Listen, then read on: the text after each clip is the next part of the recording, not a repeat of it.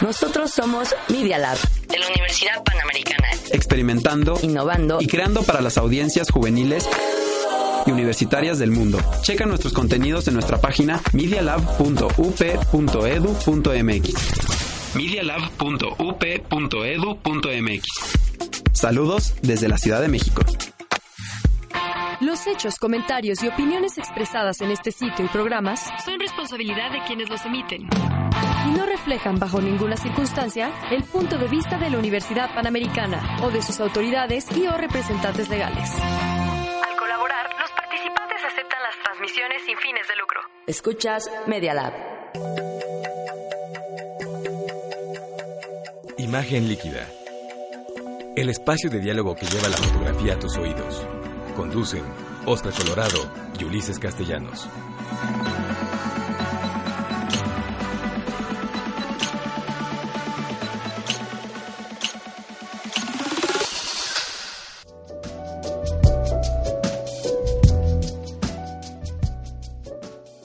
Tal amigos? ¿Cómo están? Después de una pausa más o menos larga, estamos de regreso en Imagen Líquida. Esta es nuestro episodio número 89. Y bueno, pues mi querido Ulises, qué bueno que ya estamos, año nuevo, vida nueva, dicen, ¿no? Así es, súper vida nueva. Estamos de regreso y estamos de regreso con todo en el 2020. No, pues eh, eh, vamos a tener un programa muy interesante, una gran temporada, porque además este durante este semestre vamos a empezar el jubileo del 20 aniversario de nuestra escuela de comunicación, lo cual se va a poner muy bueno. Ah, muy bien. Y bueno, pues hoy vamos a tener un programa muy interesante. Primero que nada vamos a hablar de noticias y vamos a platicarles una nota de que en Heathrow van a, ya implementan una tecnología antidrón. ¿Qué otra cosa vamos a tener, mi querido Ulises? Este, bueno, pues vamos a tener eh, todo sobre lo que pasó con una persona que fue detenida en Egipto. Ah, eso va a estar también muy interesante. Tú vas a contar de eso. ¿Qué andaba haciendo? Y vamos a hablar de la nueva objetividad en fotografía. Bueno, vamos a tener muchas cosas interesantes el día de hoy. Y bueno, pues esto y más en el episodio número 89 de la octava temporada, Ulises. Hoy inauguramos la octava temporada de Imagen Líquida. Y bueno, pues eh, además estrenamos red. A ver, esperamos que los amigos que nos están viendo ya en el Facebook Live, que nos hagan favor de decir que si todo va bien, si se escucha bien. Mira, ya nos está oyendo Adela González de León desde Uruguay. Muchos saludos, Adela, gracias por seguirnos. Por ahí estaba Luis Beltrán, está Alejandro Magno Cercas. Pues eh, bueno, se supone que ya estamos en Facebook Live sin problema, que tenemos una super red, esperemos que se oiga bien. También se ve y se escucha bien, se ve y se escucha bien. Y bueno, pues eh, ya saben, también tenemos cambio de horario, sobre todo para los amigos que van a escuchar este programa en el podcast y en el Spotify y todo. Nuestro horario ahora es los miércoles a las 11 de la mañana. Estamos cambiando el horario porque en los laboratorios y las cabinas de radio obedecen a la vida académica de la universidad y donde tenemos espacio ahora es los miércoles a las 11 de la mañana. Estaremos semana a semana con imagen líquida.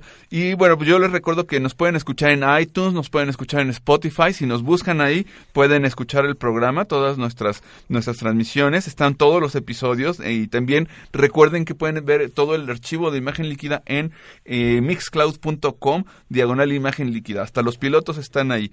Y yo les recuerdo que pueden encontrarme en mi blog, que es oscarenfotos.com, y yo en las redes sociales, en todas estoy como Oscar en Fotos, arroba Oscar en Fotos. Y Ulises, pues recuérdanos tus redes sociales para y tu sitio web, todo, ¿no? Sí, claro. Eh, mi sitio web es ulisescastellanos.com.mx. En Facebook estoy como Ulises Castellanos. Y en Instagram y Twitter estoy como Ulises-MMX, Ulises con Y doble S. Y hoy arrancamos con un poquito de, de gripa, así que ténganme paciencia. No, pues eh, esperemos que te, que te mejores y que no te vaya a estar dando ahí la... Está haciendo mucho frío en la Ciudad de México. Y no es el virus este asiático. no, no, no. ¿no? Este, no, este es local. este es local. Bueno, pues ¿qué les parece si vamos a nuestro primer corte, a una pausa muy rápida y ya regresamos con las noticias porque se ponen buenas?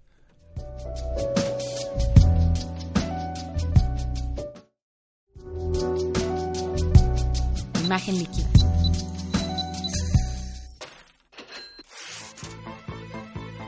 ¿Sientes algo mal en tu cartera? ¿Necesitas curar tu falta de información económica?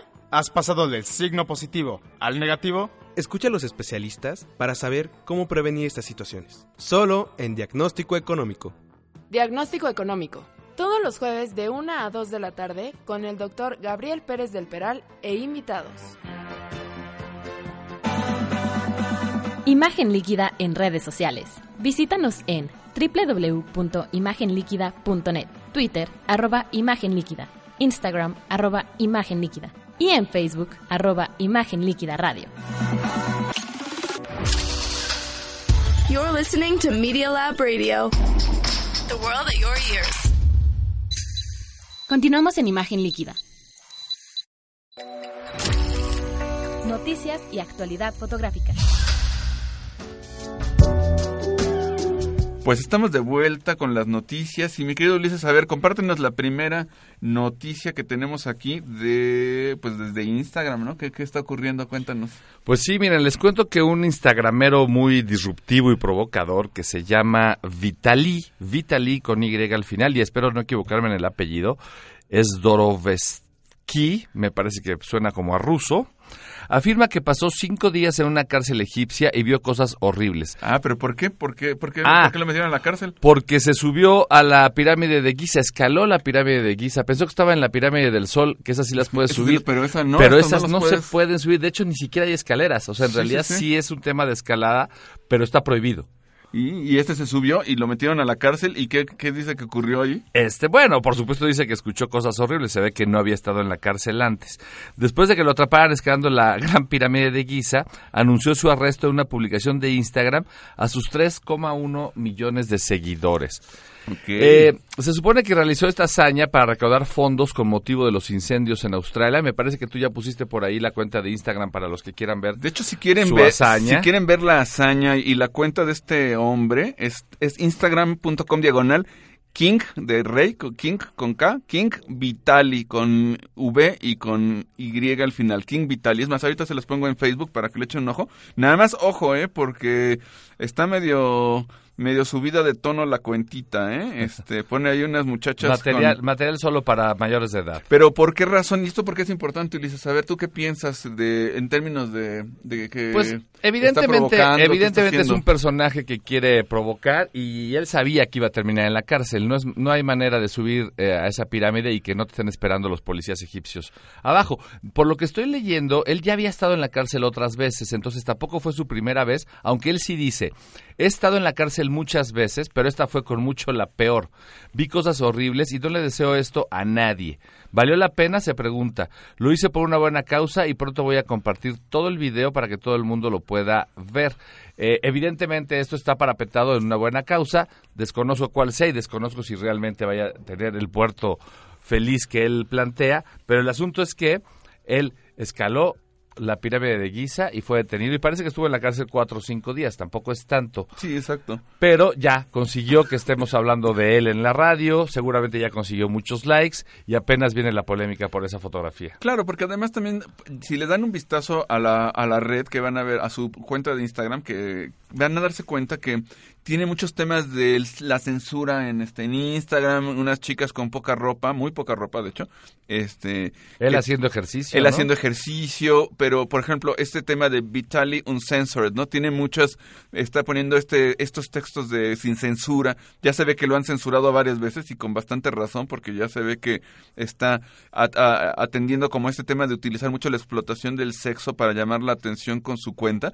Pero ahora, pues ya no es un tema sexual, sino que es el tema de que se subió a la pirámide de Giza para generar escándalo, realmente. Y, obviamente quiso, con ¿no? alguien más que le hizo esas fotografías, porque él está subiendo ahí y, por ejemplo, esa imagen requiere un telefoto. Sí, así es. Esa imagen no está tomada con un, eh, Aquí tenemos con un celular. Es más, se las enseño súper rápido a los amigos que nos están viendo aquí en Facebook Live. Aquí está la imagen donde él está subiendo la pirámide y como bien dice Ulises, un tercero le está haciendo la imagen. Sí, sí, sí, Entonces ahí se ve que claramente ahí estuvo orquestado, pero creo que un poco el tema de fondo es cómo la gente necesita este reconocimiento y este ser disruptivo para salir entre el mar de gente que está en Instagram y en lugar de hacerlo con un trabajo serio y de, de posicionarse porque hace cosas que valen la pena, pues atiende el escándalo, que me parece que es una salida facilona, ¿no?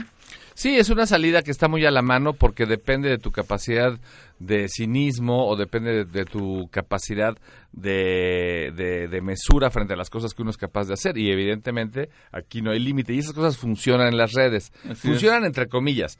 Tendrá otro millón de seguidores.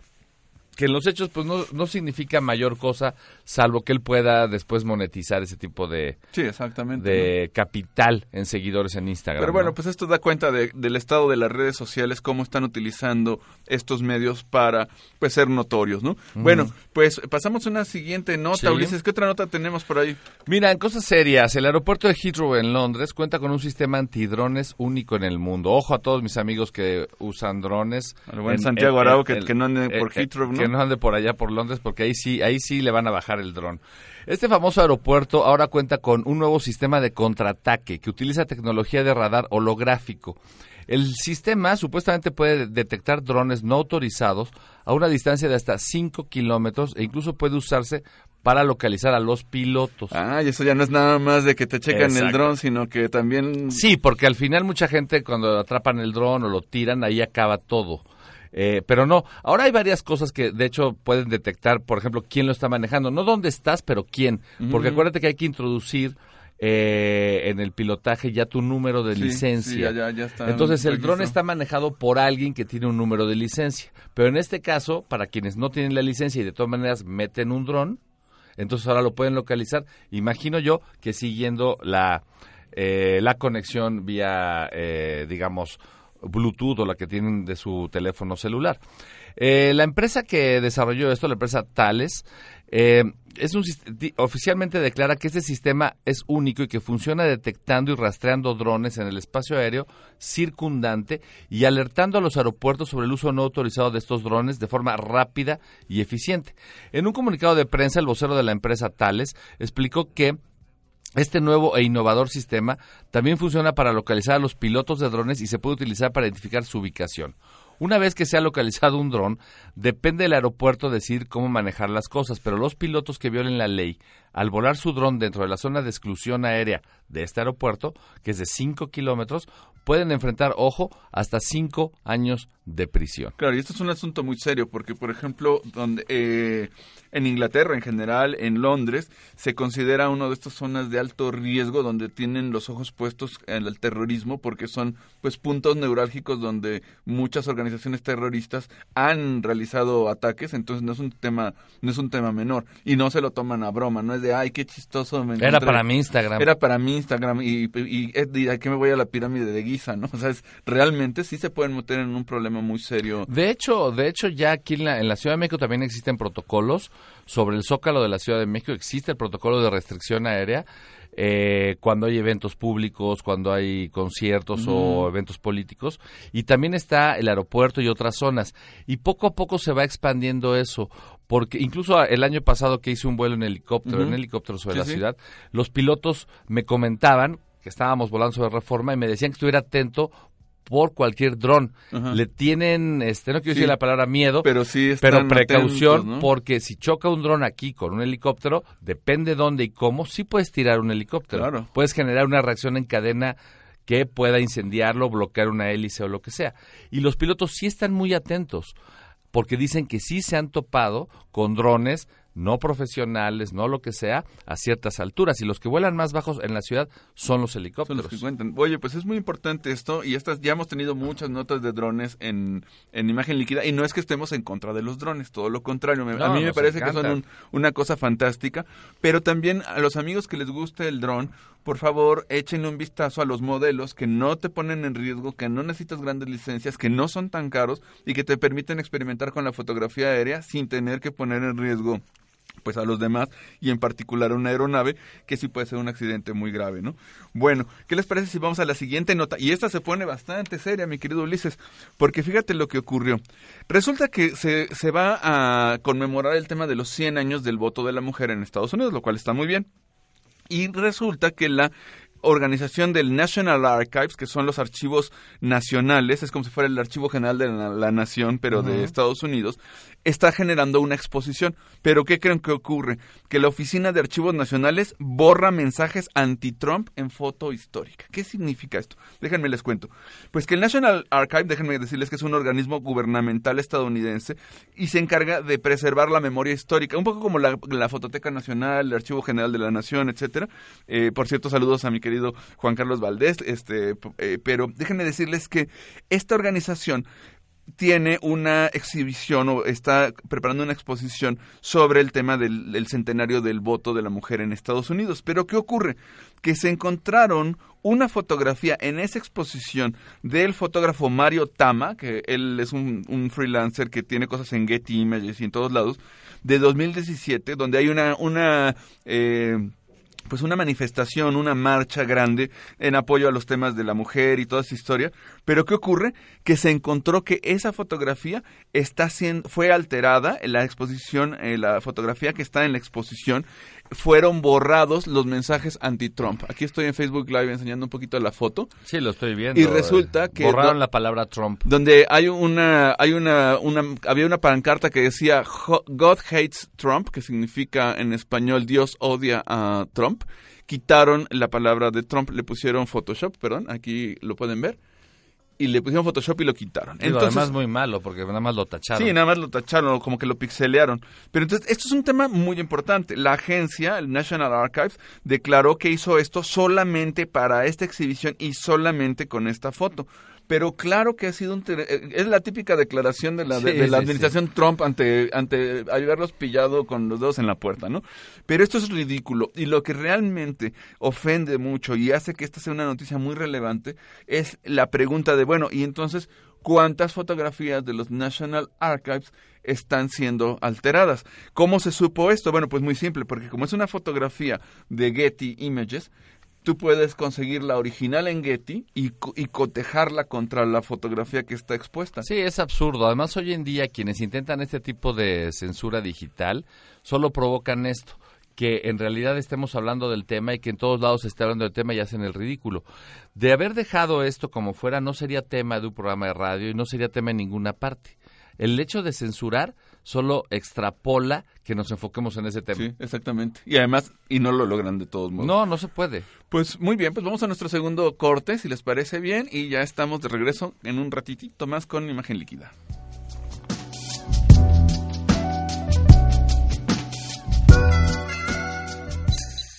No te vayas. En un momento regresamos a Imagen Líquida.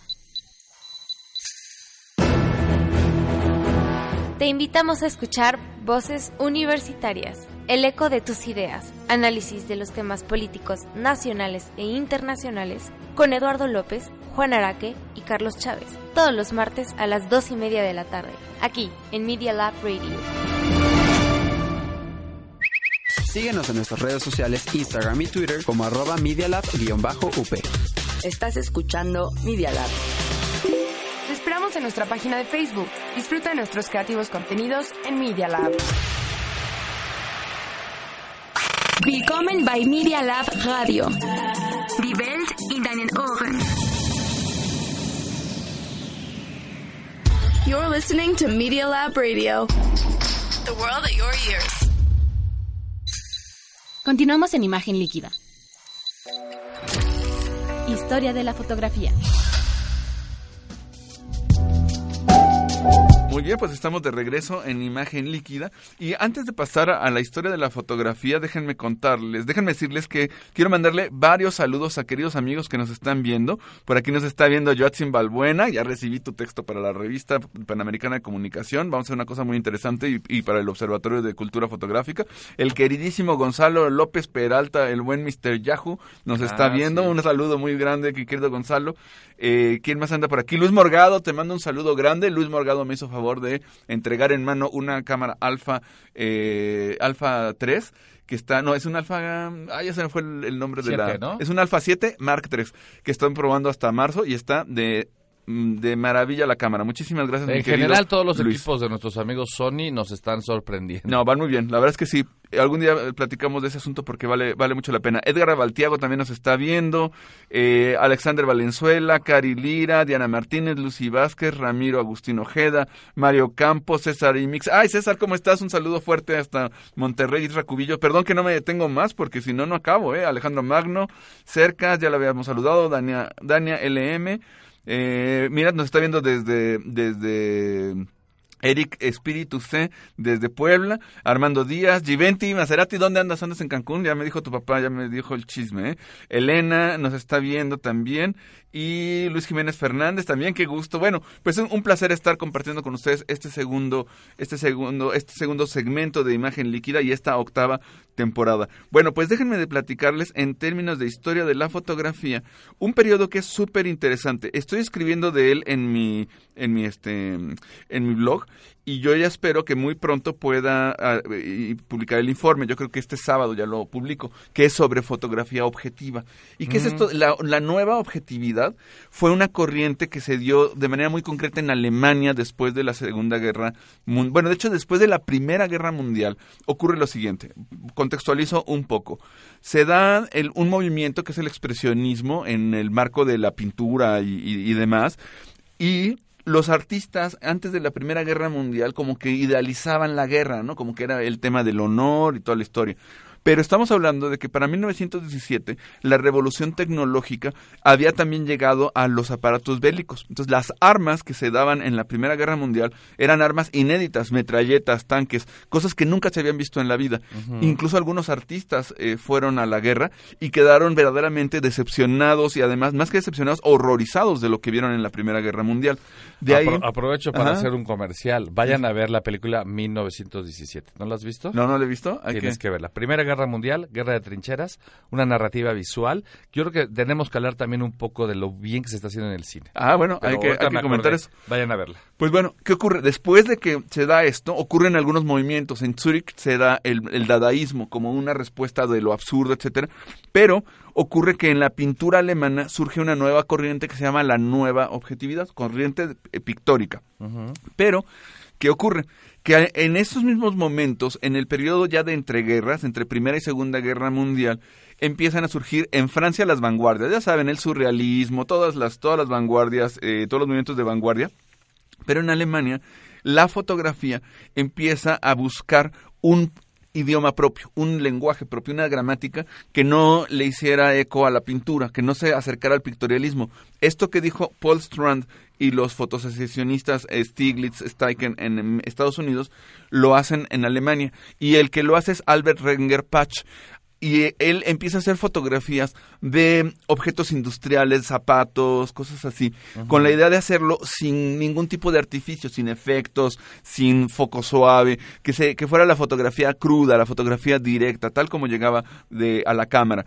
Y entonces se genera este, este movimiento de la nueva objetividad fotográfica que tiene eco, por ejemplo, en Estados Unidos con el estilo de Edward, Edward Weston y el grupo F64, Ansel Adams, Imogen Cunningham, todos ellos, pero no es el único Renger Patch que entra en el tema de la fotografía objetiva. También se da con otros fotógrafos muy importantes como August Sander, fotógrafo alemán, que empezó a hacer retratos. Él no le hacía fotos a zapatos y cosas así, eh, cerámica, sino a personas. August Sander quiso hacer el gran retrato de los alemanes y el gran problema es que a los nazis no les gustó el retrato de los alemanes, porque como era una fotografía cruda, directa, no tenía ninguna intención de poner a los arios como los guapos, los grandes, los etcétera, pues era lo mismo ponían sus fotografías August Sander a un panadero, que a un notario, que a una secretaria, que a cualquier cantidad de persona. Entonces, en ese sentido, aporta una mirada objetiva de lo que estaba viendo, como muy documental, muy tipológica. Y el tercer grande fue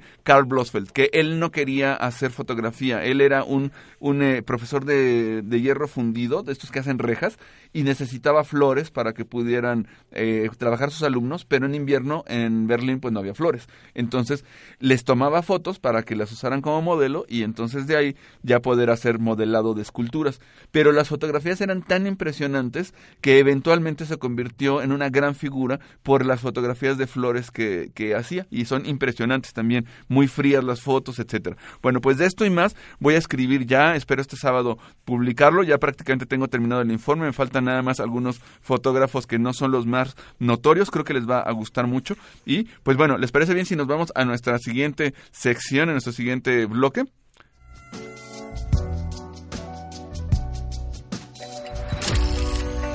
Bitácora Visual. Muy bien, pues estamos de vuelta y ahora pues te toca, mi querido Ulises, ¿qué nos tienes en Bitácora Visual? ¿De qué nos vas a hablar? Pues mira, de, de una eh, polémica en redes sociales que se suscitó en estos días eh, a raíz de la eh, del fenómeno migratorio, ¿no? Todos sabemos que este último, estos últimos días venía una caravana migrante hacia, hacia México, eh, bueno, con destino a Estados Unidos, pero que tienen que pasar por aquí y nuestro gobierno en ese sentido se ha puesto eh, un poco más firme en el sentido de no dejarlos pasar. Después de que no pudieron pasar por el puente, intentaron pasar por el río Sushiate unos 2000 y obviamente del lado mexicano se, eh, se hicieron obviamente una escaramuza. Si tú mandas gente cruzando y tienes Guardia Nacional, pues van a pasar cosas. El asunto es que hay una fotografía que circuló, bueno, que obviamente eh, circuló la agencia France Press de Johan Ordóñez, donde se ve y se las describo a reserva de, de, que ya, lo subí en Twitter para los que siguen imagen líquida en Twitter, está la imagen. Eh, es una fotografía de de la agencia France Press de Johan Ordóñez, donde se ve un eh, elemento de la Guardia Nacional, digamos que poniéndole una zancadilla a un migrante que está corriendo. En realidad, es algo así como si lo estuviera tlaqueando en este en, un, en un partido de fútbol americano este callejero. El asunto es que en redes la están comparando con una fotografía de 2015. Es esta, ¿no? A ver, la voy a poner aquí para que la vean nuestros amigos que están en Facebook Live. Ahí está la foto. es, que se hizo en la frontera de Hungría con Serbia y que es una reportera la que le está poniendo una zancadilla a una chica que es eh, una refugiada que está cruzando, digamos, en ese momento en esa parte de Europa. Eh, obviamente, recordemos que lo que pasó en 2015 le costó el trabajo a esta reportera, porque evidentemente, a ver, vamos a, plantear, en primer lugar voy a decir algunas cosas que, tienen que ver con que la gente en redes compara las dos imágenes como si fueran similares. De similares no tienen nada, salvo que alguien le está poniendo la zancadilla a otra persona, pero los roles son distintos. En el caso de, la imagen de, Hungría, en la frontera con, Serbia, cuando estaban pasando precisamente los, eh, los refugiados, es una reportera que recién había terminado un enlace en vivo, la que está impidiendo que una chiquilla pueda correr o cruzar. Y me parece que incluso en el video completo esa niña se cae. En el caso mexicano, en la frontera mexicana, se trata de un elemento de la Guardia Nacional es decir, una autoridad eh, federal. Y el que está queriendo cruzar o pasar por ahí, obviamente, es un migrante que está entrando ilegalmente al país. De tal manera que eh, el rol de la autoridad es detener a una persona que viene, digamos, violando las leyes locales, porque se les ofreció la oportunidad de entrar normalmente por el puente con una serie de protocolos que o bien no quieren hacer o les da flojera realizar. Pero el asunto es que en redes sociales se puede debatir de todo y se puede comparar todo sin ningún tipo de discriminación. Porque además, eh, la reportera húngara Petra Lacio, que fue la que sale en la primera fotografía, pues fue despedida porque un periodista eh, una máxima de todos los periodistas es que no puedes intervenir en nada, es decir, no puedes modificar las cosas que tienen su curso natural y no puedes hacerlo. Y por supuesto, además, es un acto discriminatorio ponerle eh, una zancadilla a cualquier refugiado que esté corriendo de una frontera a otra. Sin embargo, los comentarios en, eh, en Twitter, a pesar de que había unos eh, por supuesto, como mucho en las redes fuera de bordas, sin contexto ético, sin contexto histórico, hay algunos que son bastante centrados, ¿no? Eh, Frida García decía, por ejemplo, a la izquierda la reportera Petra Laszlo poniéndole el pie a refugiados de Siria, ¿no? Porque estos refugiados venían desde Medio Oriente. Y a la derecha el miembro de la Guardia Nacional. Dice, eh, las reacciones no hicieron esperar y hubo quienes justificaron los elementos a los elementos de la Guardia Nacional a tratar de disuadir. Esas son órdenes que ellos reciben, incluso ni siquiera sería su responsabilidad eh, como individuos, ¿no? Lo tienen que hacer obviamente respetando los derechos humanos, pero de alguna manera están ahí para hacer para hacer presencia con autoridad. Y la comparación no tiene ningún, vamos, no tiene ningún sustento salvo ese. Mm. En primer lugar, la reportera no es autoridad y es un acto claro de racismo. el que hace la reportera. y en el caso de la Guardia Nacional, que sí es autoridad y debe actuar conforme a la ley de migración, simplemente está haciendo su trabajo y por lo tanto es un acto legal. Sí, es como si dijeras, ay, es que un policía este, me puso el pie porque le puso después pie ladrón porque banco. estaba asaltando Sí, un banco y, sí, eso, y eso sí, es discriminatorio porque pobres ladrones, ¿no? Exactamente. Pero ojo, eh, a ver, y aquí no quiero estar comparando un fenómeno de migración con un ilícito de ese tipo, pero sí Ujú. se está haciendo un acto que está transgrediendo las leyes locales, es decir, y si tú es como si tú quieres entrar a un país eh, y en el aeropuerto insultas al de migración, ¿no? A mí no me puedes este pedir el pasaporte, ¿qué te pasa, no? Entonces, Sí, claro sí, que te pueden sancionar, Claro, por supuesto, ¿no? supuesto. Mira, eh, el, el- el tema también se, eh, se, se cierra con esto, las consecuencias. La reportera húngara fue despedida del canal de televisión local N1 y fue condenada a tres años de libertad condicional por cargos de vandalismo en octubre de 2017. Eh, de el caso del, del elemento de la Guardia Nacional, no ha habido, por supuesto, ni habrá ningún tipo de consecuencia, porque en realidad están corriendo todos y todos están ahí en un zafarrancho que tiene que ver con nuestra frontera sur. Es decir, no va a tener una derivación y una consecuencia legal. Por lo tanto, la polémica, aunque duró unas 24 horas, en realidad solamente da para, para llenar espacios. Por supuesto, hay gente por ahí que aprovecha una imagen como estas para golpear al gobierno eh, federal, para cualquier cosa, pero en realidad eh, es el exceso de politización que hay en Twitter el que lleva a estas polémicas hasta cierto punto eh, infladas o artificiales. Claro, y donde yo creo que sí hay que tener mucho cuidado, ¿no? Porque no puedes descontextualizar. El hecho de que tengas un cierto eco, una cierta paralelismo en la pose, en lo que tú quieras, no puedes comparar eh, dos hechos que son distintos en tiempo, en contexto, Sí. etcétera, porque entonces puedes caer en, una- en un comentario pues que es escandaloso, frívolo, o sea, tienes que tener cuidado con los, eso, ¿no? los- los internautas reaccionaron y vertieron tanto comentarios a favor como en contra. La verdad es que estuvo hasta cierto punto dividido y solamente quería ponerlo sobre la mesa para los que tengan ganas de asomarse a ver estas imágenes. Están, por supuesto, ya en el Twitter de Imagen Líquida y ahí podemos seguir la conversación sobre este tipo de cosas. Es de lo más reciente que hubo en polémica en redes con respecto a la fotografía y esto fue Bitácora Visual. Pues muchísimas gracias, Ulises. Oye, por cierto, hay que platicar en algunos momentos. ah, estamos trabajando en un diplomado de fotografía documental en la Fundación Poniatowska y pues va a estar interesante. Ahorita ya están Sí. teniendo mucho éxito con el de periodismo. Acabamos ¿no? de abrir el de periodismo, este, de hecho ya no hay lugares. Muchas gracias a todos los que se, se apuntaron. Nos han estado hablando todavía ahora para ver si pueden entrar. Este, los vamos a convocar a una siguiente generación, pero sí, nos llegó bastante gente, eh, lo cual agradecemos mucho. Ese diplomado va muy bien y vamos a hacer uno de fotografía eh, con, con, con este modelo donde Oscar se va a encargar de coordinar el, el, el, el- digamos, el paraguas general de lo que va a ser la parte académica y narrativa de este diplomado y vamos a invitar a colegas y amigos que van a enriquecer mucho Va a ser muy este interesante trabajo. porque vamos a tener módulos y vamos a tener a mucha gente, a, a gente que está metida en el tema del documentalismo, etcétera, y va a valer la pena. Bueno, pues ya me están haciendo ojitos feos en- en- desde la cabina, nuestro productor general, Aldo. el que, licenciado Aldo González, que por cierto se está recuperando de una microcirugía que le hicieron en el hombro porque dio su mal paso, ya no es ningún chamaco, pero pues eh, ya se ve que todavía anda de pícaro, ¿no? Entonces, bueno, vamos a nuestro siguiente, vamos a nuestro siguiente corte, por favor.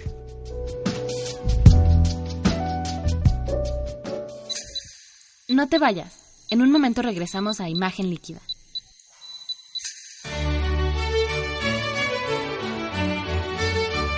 Salvete. Hola. Audite queso nun sin lingua latina. Escucha, por favor. Nunti in lingua latina, unicus programa annunciorium messici et orbis terrarum in sermone latino et hispánico. El único noticiero en el mundo en latín y en español con noticias de México y del mundo. Danielis, Danielis, Et Aloysius, singulis tibi et nomadibus expectamus. Dani Gallegos, Dani Rodríguez y Luis Pesquera te esperamos de lunes a viernes a las 8 de la mañana. bene valete. Hasta luego.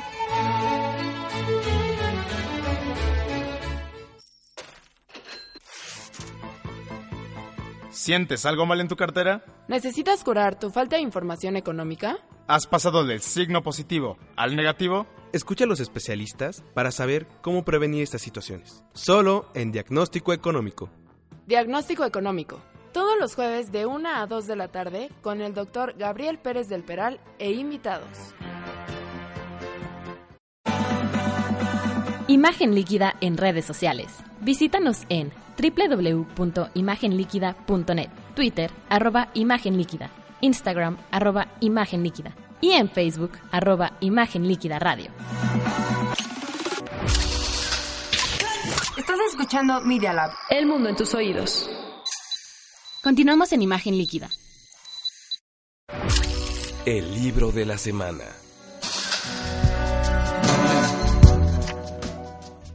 Bien, pues estamos de regreso en Imagen Líquida y tenemos el libro de la semana. Este es un libro que yo he estado trayendo a cabina episodio tras episodio y que por un una razón u otra no he podido comentarlo, pero quiero hablarles del libro Sobredosis de fotografía de Carol Espíndola. Aquí tengo el libro. Este libro lo produjo eh, el, el gobierno del estado de Tlaxcala, porque de hecho eh, Carol ganó el premio estatal de ensayo, si no me equivoco, dice, este libro recibió el premio estatal de ensayo Emanuel Carballo. Entonces, es un libro de ensayo fotográfico con textos de, de Carol que habla y da cuenta de muchos temas interesantes. Por ejemplo, eh, eh, simplemente les voy a leer algunos de los nombres de las, de las, este, de los ensayos que tiene. El deseo de mirar, fotografía de ruptura, eh, la fotografía, toda fotografía es una ficción. Este me pareció súper interesante. Todos me parecieron interesantes, pero este me llamó mucho la atención. La fotografía después de la fotografía no existe. También sobredosis de fotografía, que es como se llama el libro, es un ensayo, que es bien interesante porque habla pues de estos temas tan actuales del exceso, el acceso, etcétera.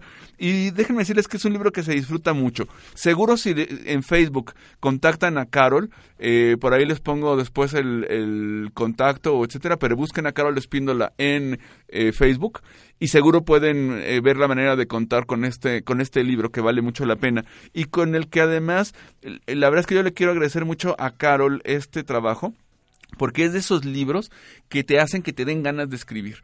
Eh, la verdad es que no sé, pasa un poco como cuando uno era un jovencito y decía, ay, pues es, oigo rock y quiero tocar la guitarra eléctrica. Bueno, pues con este libro uno lo lee y tiene ganas de ponerse a, a escribir, a, a reflexionar, a compartir. Y en este sentido, el trabajo que está haciendo Carol de compartir sus reflexiones sobre temas que son muy interesantes, incluso aquí tiene un capítulo en el que habla sobre la casa que sangra de Yael Martínez, que es de, los, de las cosas que vamos a platicar en el siguiente segmento, pero se llama Una realidad que sangra, Yael Martínez, el texto que tiene aquí eh, Carol, pues la verdad es que me parece que vale muchísimo la pena. Consíganlo, es estos textos que vale la pena tener y que desgraciadamente a veces no es tan fácil conseguir una librería, pero con las redes sociales pues ya no necesita uno a intermediarios para poder tener acceso a este tipo de material. Entonces, la sobredosis de fotografía, un libro de ensayo fotográfico que me parece que vale mucho la pena ver. Bueno, pues ¿qué les parece si vamos a nuestro siguiente segmento, tema de actualidad? Actualidad fotográfica. Pues estamos de regreso y ahorita en el, en el corte estábamos platicando el querido Ulises y un servidor del Festival de Fotografía de Querétaro, Foto Querétaro, que se llama Enfoque 2020, Enfoque 2020. Le mando un saludo muy grande a mi queridísimo Luis Beltrán. que se- Saludos a Luis. se está aventando el- ahora sí que el, este trompo a la uña de hacer este gran gran eh, gran festival cada en- durante la verdad es que es tan importante que vamos a estar dando cuenta semana a semana porque va a, a dar inicio el 25 de febrero y va a haber actividades todos los días hasta el sábado 29 de febrero. Y pues son tantas las actividades que las vamos a ir platicando poco a poco en cada uno de los episodios de imagen líquida. Pero déjenme decirles que un epicentro que es fundamental de todo el enfoque, de todo este enfoque 2020, este Festival de Fotografía de Querétaro, es el número de exposiciones. Luis me platicaba y eso me parece que está, es un gran acierto, más que pensar en que si la conferencia y la presentación del libro, que está muy bien y que sí las va a haber, el epicentro de cada uno de los eventos es una exposición fotográfica. Y entonces esto está fenomenal, porque si tú te pones a sumar cuáles son el número de exposiciones, andan entre 15 y 17 exposiciones. Según yo creo que son 17 exposiciones diferentes. Cada día se va a se va a inaugurar una y en algunos casos dos y hasta tres exposiciones en un solo día. Y entonces lo que va a ocurrir es que se van a presentar libros, se van a va a haber mesas de discusión, mesas de diálogo y después de, la, de estos eventos está la exposición fotográfica. De modo que es una auténtica fiesta de la fotografía donde se va a poder disfrutar mucho. Y cuéntanos, cuéntanos cómo va a estar la, la, primera mesa. No, pues mira, la primera mesa, eh, pues ahí eh, va a ser el, la presentación del libro La Casa de que sangra. y yo participo. Va a estar ya él, por supuesto, ya él Martínez, Márgara de Jaene va a estar, Ramona Bendaño también va a estar en la mesa y va y, y me hizo favor Luis de invitar a esa primera mesa que vale mucho la pena. Después de platicar del libro de La Casa que Sangra de Yael, que la verdad es que ah, yo espero que Yael se lleve un buen número de libros para que los pueda compartir con la gente, porque está impresionante el libro. Eh, va a haber una exposición que es Otsuchi, eh, Memorias del Futuro, de Alejandro Chalkisberg, de Argentina. Esto es lo que va a ocurrir el lunes. No me voy a ir con cada uno de los eventos porque son muchísimos, pero sí les quiero decir que es un evento con toda la mano y no lo digo a la ligera. En la, probablemente la conferencia magistral, la conferencia que es así como el plato fuerte de todo, es la conferencia que va a tener Joan Fontcuberta, lo cual pues es habla del nivel del, del, del, festival y él va a dar el viernes 28 de febrero en el Cine Teatro Rosalío Lozano, Solano, va a tener la conferencia Fotografía entre migración, entre imagen ficción e imagen acción. Esto va a estar espectacular.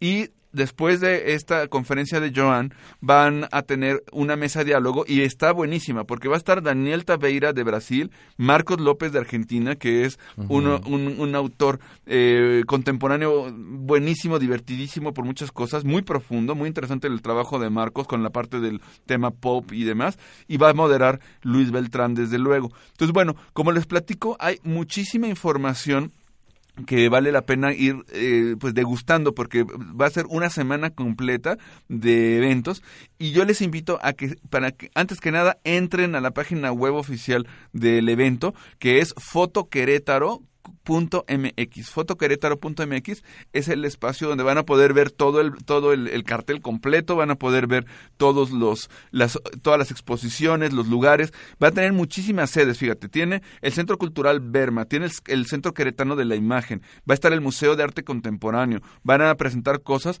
en el Museo de Arte de Querétaro, en la Galería Municipal, en el Museo de la Ciudad, o sea, tienen una cantidad de espacios donde van a estar exponiendo, entonces realmente la ciudad de Querétaro que está dos horas de la Ciudad de México, yo los invito a que se den una vuelta a todos los amigos que nos escuchan, que están en León, que están en Irapuato, incluso, eh, no sé, amigos que están en Puebla, en Tlaxcala, dense el tiempo, dense una vuelta, porque de verdad es una, un esfuerzo muy grande el que está haciendo Luis. Ya, ya sabemos que nuestro querido Luis es el director de la Escuela Activa de Fotografía en Querétaro y que es uno de los personajes que está siempre activo, siempre haciendo cosas interesantes. Los invito mucho a que de verdad eh, aprovechemos este esfuerzo tan grande que está haciendo Luis, porque la verdad es que no se puede ir a una fiesta de este tamaño todos los días, ¿no? No, no, no, está muy bien, hacen falta ese tipo de festivales. Qué bueno que se estén desarrollando además en el interior de la República. Querétaro tiene hizo un intento hace algunos años de un festival de foto que no sé si sigue continuando ahí, que incluso patrocinaba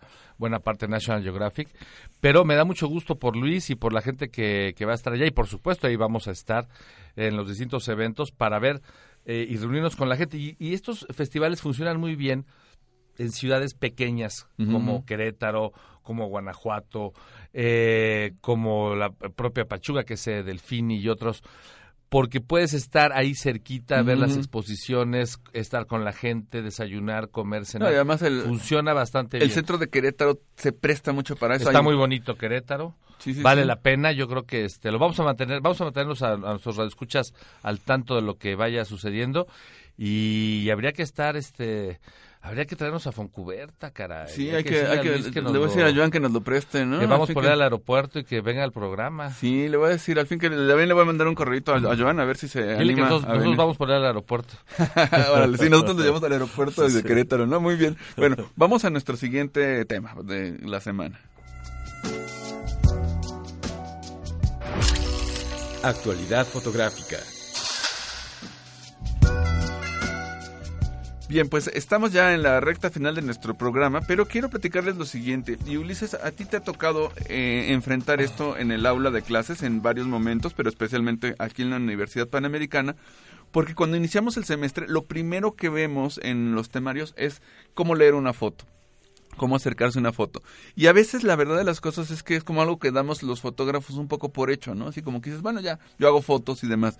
Pero me parece que hay una parte importante en el cómo eh, nos acercamos a la fotografía como lector. Tú como editor, Ulises, has tenido durante muchos años pues este papel de, ser un gran lector de fotografía porque tienes que discriminar, decir esta foto va, esta foto no va, esto se incluye, esto es interesante y justo la lectura que tú hacías en tu segmento de bitácora es, oye, esto se está descontextualizando, esto tiene otras implicaciones, se debe o no se debe hacer, pero eso implica saber leer una fotografía, entonces me gustaría que, que, que platicáramos con nuestros escuchas sobre este tema de la apreciación fotográfica, de la lectura, para ti, ¿qué papel tiene saber leer una foto? Bueno, eh, gracias. Evidentemente, para quienes nos dedicamos al estudio de la imagen, quienes hemos hecho imágenes, eh, ya de manera natural distinguimos lo denotativo de lo connotativo, ¿no? Este tema de lo que te dice una imagen en términos puramente visuales, ¿no? Es decir, esta fotografía de un niño, o, esta, o vayamos al ejemplo del, del Guardia Nacional con el migrante. Este elemento del soldado que está aquí corriendo porque hay otro que está corriendo y puedes hacer una descripción, digamos, completamente eh, denotativa de lo que estás viendo. Sí, una, ¿no? Simplemente un recuento de las formas, del encuadre. sobre una terracería, es un encuadre Una foto a color, etcétera. Pero es como la parte que está ahí, lo que no, sabes, no estás opinando nada Exacto. sobre la imagen, ¿no? Lo que, en lo que entra ya el trabajo del editor y en ese sentido la urgente y necesaria siempre profesionalización de los editores de imagen es qué significa esa imagen. Uh -huh. ¿Por qué están entrando eh, migrantes centroamericanos a nuestro país? ¿Por qué tenemos ahora una Guardia Nacional en funciones de policía migratoria? O sea, uh -huh. atrás de todo eso, ¿qué hay? ¿Qué hay detrás? La presión de Estados Unidos, ¿no? El famoso muro que se construye y no se construye, pero nos metió, uh -huh. con, nos metió presión uh -huh. para nosotros, a su vez, presionar en la frontera sur. También nos habla de una crisis humanitaria en Centroamérica, uh -huh. donde la inseguridad, y hablamos concretamente de Honduras, eh, pasando por El Salvador, de una crisis de inseguridad y de, y de, y de miseria de tal tamaño uh -huh. que puede estar expulsando cada semana a miles de sus habitantes. Fíjate, es súper interesante lo que estás comentando. Y arrojarlos a la, a la nada, o a, no, a, la incertidumbre, a la porque incertidumbre. pretenden llegar a Estados Unidos y eso ya no se puede. Ya no saben qué va a ocurrir, pero fíjate, qué importante lo que acabas de decir porque esta parte connotativa de la, de la imagen, este sentido, este qué significa una foto, cuando tienes únicamente los elementos objetivos, este, el encuadre, la orientación, un montón de cosas, no te hablan de este fenómeno que tú estás platicando. Si uno no tiene esta cultura visual y aparejada a una cultura que tiene que ver con el tiempo, con los fenómenos que están ocurriendo en los diferentes países, en este caso lo que nos cuestas de Honduras, etcétera, pues no entiendes la fotografía. Y aquí hay una, una siguiente parte que a mí siempre me ha parecido muy intrigante, muy importante de la lectura fotográfica, y es el papel activo del observador. Antes no se notaba tanto, pero creo que ahora, justo con el ejemplo que trajiste de lo que pone la gente en Twitter y que la, ya la puso en las redes sociales y tal, te empiezas a dar cuenta de cómo, la, cómo se resignifica una fotografía a partir de una mirada de alguien. El problema es cuando esa mirada a veces no es responsable, no es informada, no es profunda y descontextualiza y, y, resignifica una imagen y pone dos fotos que aparentemente son iguales cuando son totalmente distintas. Sí, y aquí habría que valorar también y revalorar el papel del fotógrafo profesional. Porque cuando vemos ese tipo de imagen estamos hablando que detrás de ese lente también hay un profesional. En una de las imágenes también de este, de este asunto de la frontera, ayer se publicó en la jornada una fotografía donde otro guardia nacional está eh, deteniendo, conteniendo a un migrante que viene cargando un niño o una niña. Uh -huh. Y es obvio que el fotógrafo, eh, me parece que fue Víctor Camacho del propio periódico, está atento al migrante con la niña porque si llega a toparse con un guardia nacional, algo va a pasar ahí y ahí hay una buena imagen. ¿Por qué? Porque siempre que extrapolas uh -huh. dos conceptos eh, del imaginario, la autoridad uh -huh. Y lo más frágil que tenemos, que es la infancia, uh -huh. cuando los juntas, produces una chispa. Sí, sí, sí. Y eso hace que la fotografía sea interesante. No es lo mismo que un policía cualquiera le esté dando un toletazo a cinco pandilleros a que de casualidad se le esté acercando a alguien que tiene un niño. Es más, me acuerdo de esta foto que, que fue premiada en el, en el este, WordPress Photo. ¿Te acuerdas la foto de John Moore? La de la niña Ah, que sí. está en la camioneta, Sí, eh, los de- migrantes, la es la Border Border Patrol. Patrol, sí. Es, es el mismo, es el mismo caso que platicas. Son los mismos elementos, los de los poder, mismos ¿no? elementos. Tienes a la autoridad y tienes que están arrestando a la mamá y la parte más frágil que es la niña, que está a- además tomada a ras, digamos, de, de- de la mirada de la niña, pues no solamente se ganó el WordPress Photo, fue portada del Time, sí, sí. etcétera, etcétera. Sí, porque detrás de él, ahí está John Moore y es un fotógrafo profesional. Fíjate, y hab- hablando de eso, lo que tú estás diciendo de, la, de reivindicar la figura del fotógrafo profesional, para todos los amigos que nos ven y que les gusta hacer fotografía y que es también... Digo, la quiero reivindicar porque está está muy este vilipendiada en los medios ahora, que Claro. han corrido, cada año están corriendo están corriendo gente, ¿no? Evidentemente son personajes siempre valiosos, pero el mercado los está desechando. Ahora, una cosa importante que es para tanto este valor del fotógrafo profesional, pero que también siempre hay que tener, yo pienso en mente en la cámara, es el fotógrafo tiene que ser un individuo tremendamente culto. Un individuo informado, que conozca los contextos, para que pueda hacer estas lecturas que tú dices, ¿no? El, el fotógrafo que dice, ah, el factor poder, el factor fragilidad, los combino y entonces está la foto.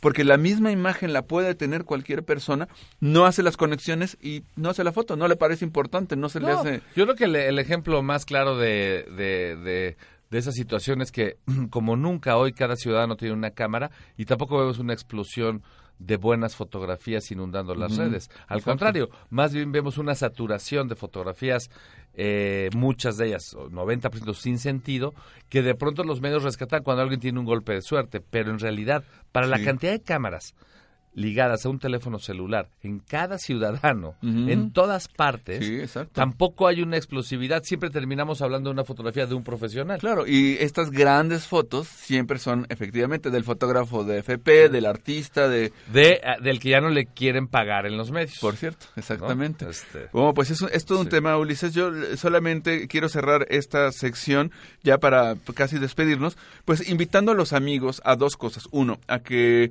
tengan una, una contexto amplio, informado para hacer fotos, número uno.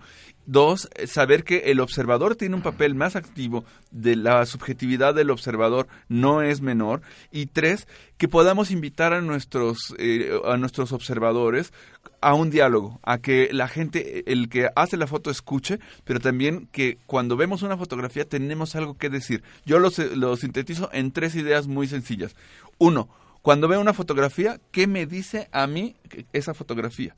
Dos, ¿qué quiso decir el autor con esa fotografía? Y tres, más importante, ¿qué le digo yo a esa fotografía? ¿Cuál es mi, respuesta subjetiva, mal informada, como tú quieras? Pero ¿cuál es la respuesta que yo le doy a esa imagen? Y entonces uno puede generar un diálogo más que solamente estar siendo un observador pasivo de la imagen. Bueno, pues mi querido Ulises, se nos fue el tiempo y ya nada más nos resta dar los últimos saludos a mi querido Nicola Loruso, que mañana nos echamos un cafecito y un panecito que va a estar muy bueno para iniciar el año. Dani CLH, Ernesto Ramírez, Adela González de León. Ah, me dice que si repito el nombre del libro, se llama Sobredosis de fotografía de Carol Espíndola y búscala, búscala en Facebook. Eh, ahí puedes encontrar a Carol para que te lo, para que te lo pase y te lo mande. Alejandro Jiménez Plazas dice que si compartirán el evento, algún videoconferencia para participar para los que no estamos en México.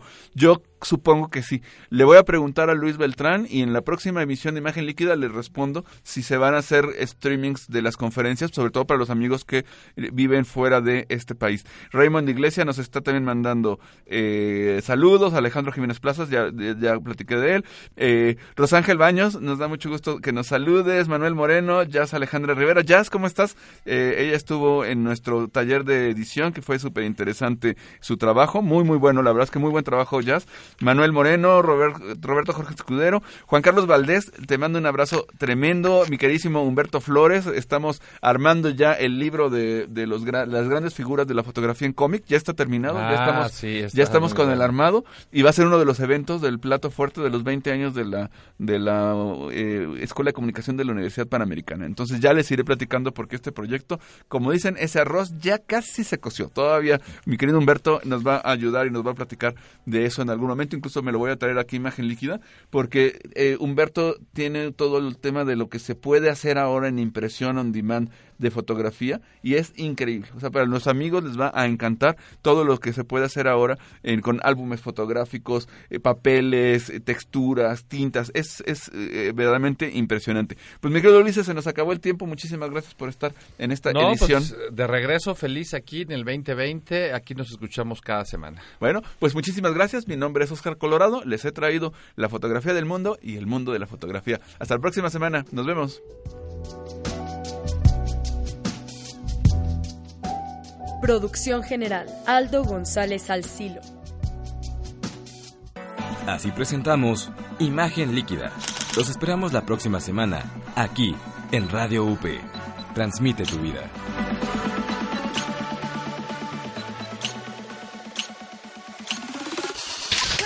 Estás escuchando Media Lab. El mundo en tus oídos.